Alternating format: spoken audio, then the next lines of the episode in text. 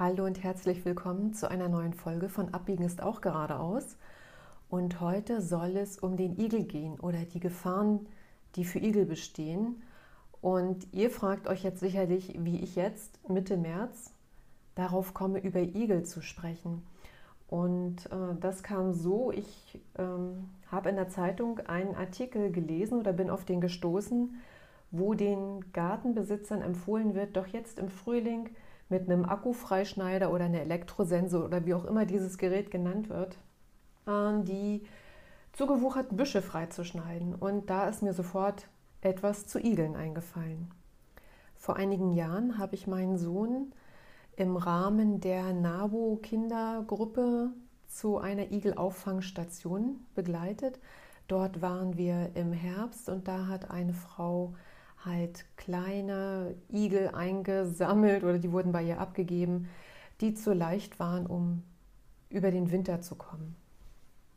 Und die wurden dort von ihr aufgepäppelt. Sie hatte auch ein immenses Wissen über Igel, was sie sich über all die Jahre angesammelt hatte und hatte auch Tierärzte gefunden oder einen Tierarzt, der mit ihr zusammengearbeitet hat und hat auch gesagt, dass also das spezielle Wissen der Tierärzte über Igel auch sehr begrenzt ist.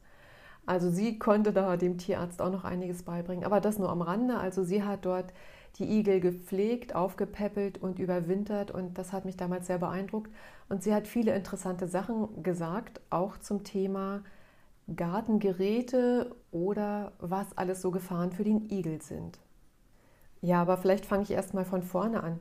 Was wissen wir eigentlich über den Igel? Ganz oft wird der Igel noch in Kinderbüchern so abgebildet, dass er mit einem Apfel auf den Stacheln umherläuft oder mit den Katzen am Napf Milch trinkt. Und das beides sind Sachen, die verträgt der Igel überhaupt gar nicht. Der Igel ist nämlich ein reiner Fleischfresser, ernährt sich nicht von Obst und es mag sein, dass er ab und an auch mal an der Milch schlappert, aber das bekommt ihm gar nicht. Also von Obst und Milch kann der Igel richtig krank werden.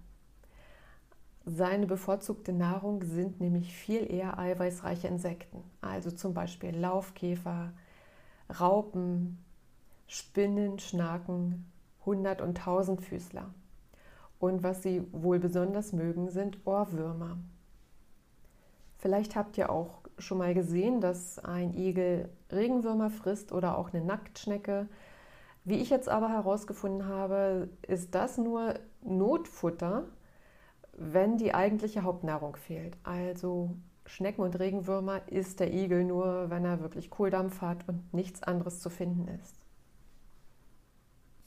Die Igel trinken wie die anderen Tiere auch Wasser. Und darum, wenn ihr dem Igel was Gutes tun wollt, dann stellt einen Napf mit Wasser auf, der am besten nicht umkippen kann. Dann kann er sich daran bedienen. Und man sagt ja immer, dass man die Igel füttern kann, wenn es so im Herbst ist, damit sie sich genug Winterspeck anfressen können. Aber man kann auch die Igel unterstützen jetzt im Frühjahr. Jetzt ist ja die Zeit, wo die Igel aufwachen, wo es wärmer wird und der eine oder andere Igel hat sehr viel Reserven abgebaut und braucht unbedingt Futter, um wieder zu Kräften zu kommen. Und da können wir die Igel unterstützen ja, was kann man dem Igel jetzt eigentlich geben, um ihn zu füttern und äh, dafür zu sorgen, dass es ihm gut geht dabei? Ja, wie viele von euch sicherlich wissen, ist das Katzenfutter, das einen Fleischanteil von mindestens 50 oder 60 Prozent haben soll, ohne Gelee, ohne Getreide, ohne Gemüse und ohne Zucker. Oder hart gekochte Eier.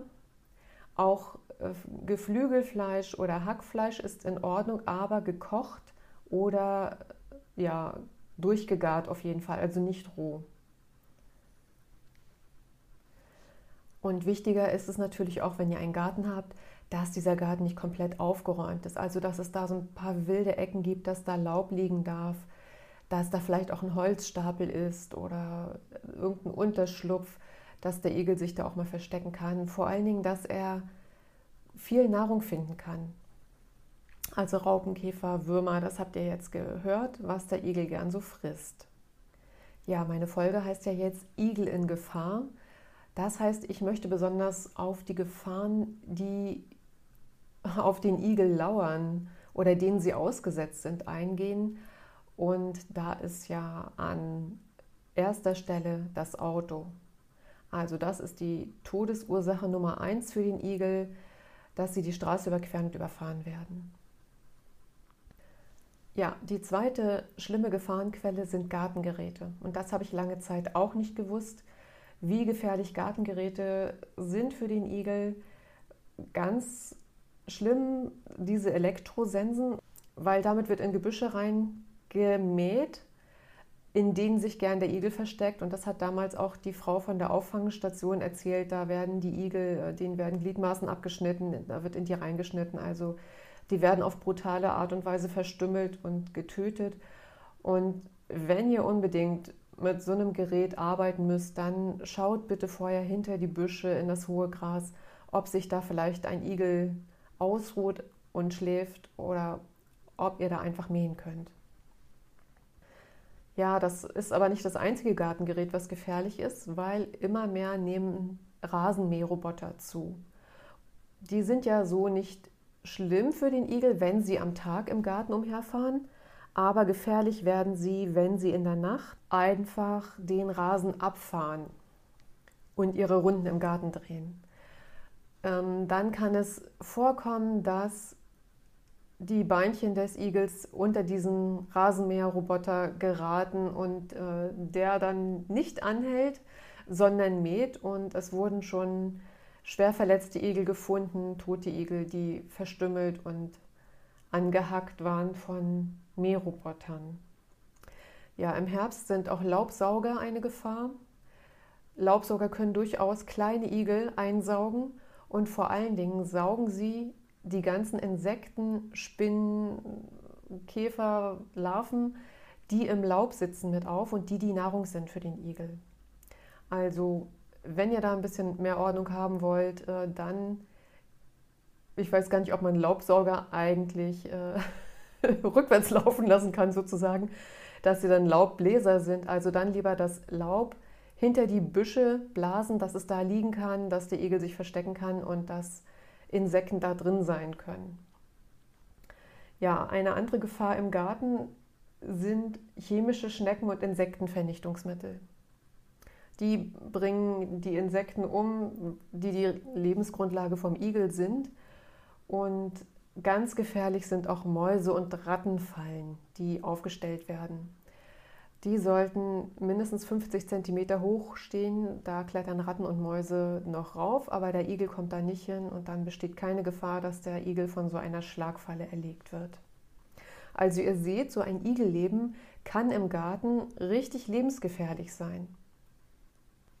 Ja, eine Gefahr im Garten kann durchaus auch sein, wenn ihr zum Beispiel Erdbeeren habt und legt da Netze drüber, damit die Vögel nicht die Erdbeeren abreißen oder abpflücken und fressen, äh, dass der Igel sich da drin verhakt und verschnürt und gefangen ist und sozusagen nicht wegkommt und sich verletzt dabei.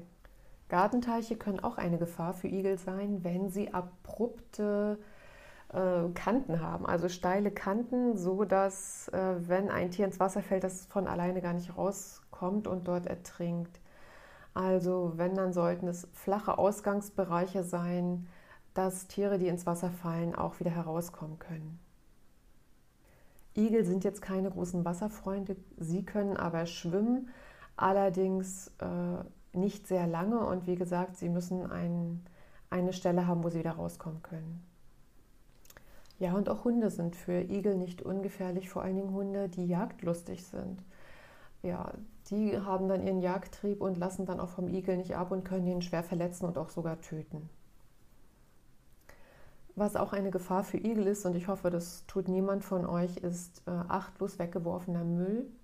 Zum Beispiel äh, Katzen- oder Hundefutterdosen, Joghurtbecher, Plastiktüten, Müllbeutel, Müllsäcke, Getränkedosen.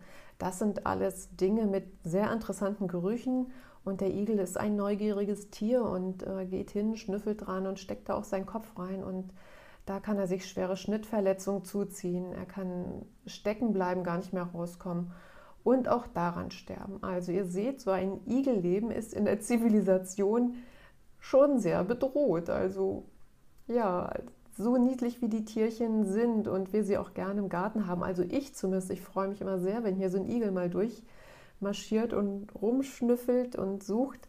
Ähm, ja, so sehr müssen wir auch darauf achten, dass wir die Tiere nicht einfach achtlos wieder umbringen. Ja, und was auch noch eine Gefahr sein kann, ist, äh, wenn man Reisig oder Laubhaufen verbrennt. Da sollte man unbedingt drunter gucken, ob sich da Igel aufhalten. Und da halten sich auch ganz viele andere Tiere auf. Also ähm, man richtet da schon einiges mit an, wenn man das anzündet.